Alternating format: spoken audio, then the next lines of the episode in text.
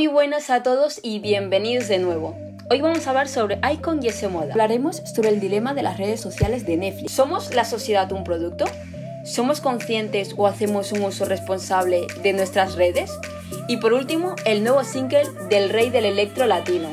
Pues bien, ese moda se caracteriza por ser un suplemento dirigido al público español y Icon es un suplemento de moda masculino. Pero antes vamos a retroceder unos cuantos años atrás.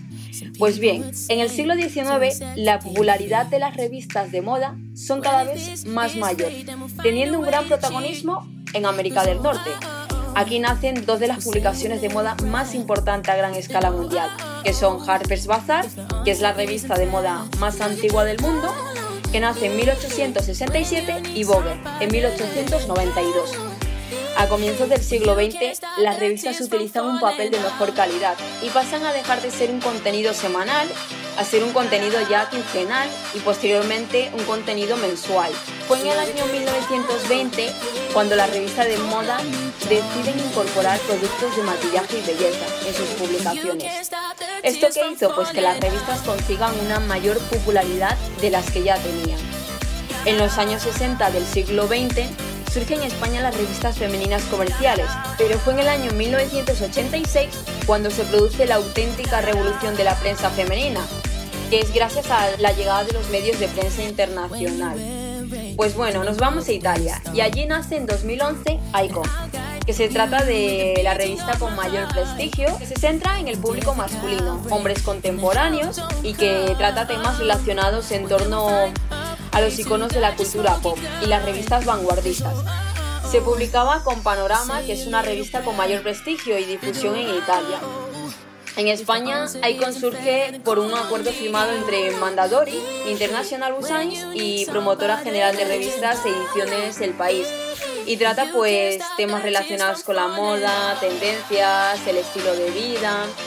Se habla de iconos de la cultura pop, y referentes de la vanguardia donde se rinde homenaje a las tendencias en cuanto a arte, arquitectura, estilo de vida y diseño. Pero por otro lado, ese moda se caracteriza por un suplemento dirigido al público femenino español. Reúne temas de moda desde un enfoque más catalizador, social y cultural desde el punto de vista pues eso, femenino y empoderado de la mujer. Su directora es Ampar Prieto y se publicó por primera vez el 24 de septiembre de 2011 con el periódico El País. Pertenece a grandes responsables españoles que cuentan con un mayor reconocimiento en el país como son Vogue, Vanity Fair o Glamour, que es editada pues, por el grupo Prisa y Condenar. Pasando al tema de las redes sociales del documental de la plataforma de Netflix que se estrenó en septiembre de 2020 en Estados Unidos. Está claro que las redes sociales se han convertido en un factor imprescindible ¿no? en nuestro día a día Actualmente la sociedad hace un uso excesivo de ellas, no solo para sentirse presente en la sociedad, sino que también para estar actualizados en diferentes temas, ¿no? Sin embargo, el uso desmesurado que se hace de ellas y el mal uso nos va de las manos y nos afecta de manera global, ¿no? En el documental de Netflix aparecen testimonios de exdirectores, extrabajadores, ingenieros de empresas gigantes como son mm, Twitter, Google y demás empresas tecnológicas, que nos hablan sobre el lado negativo de las redes, donde tienen una gran capacidad de influenciar y manipular nuestras emociones y decisiones a través de la dopamina, los neurotransmisores y distintas técnicas de recompensa inmediata. Pero ¿cuál es el objetivo principal? Pues bien, el objetivo principal de las empresas es tenernos enganchados y pasar mayor tiempo posible consumiendo las plataformas. Y para ello son capaces de influenciarnos a través de distintas técnicas y de tecnología persuasiva. Sabemos que las redes sociales se mantienen a través de los anuncios, ¿no? Hay empresas que pagan para que sus anuncios aparezcan en las plataformas. Por lo tanto, las redes sociales terminan obteniendo ingresos a través de las empresas, lo que hace que nosotros, la sociedad, seamos un producto, es decir, un medio donde la empresa y las redes sociales acaban ganando. Las redes escanean el tiempo que pasamos en las aplicaciones.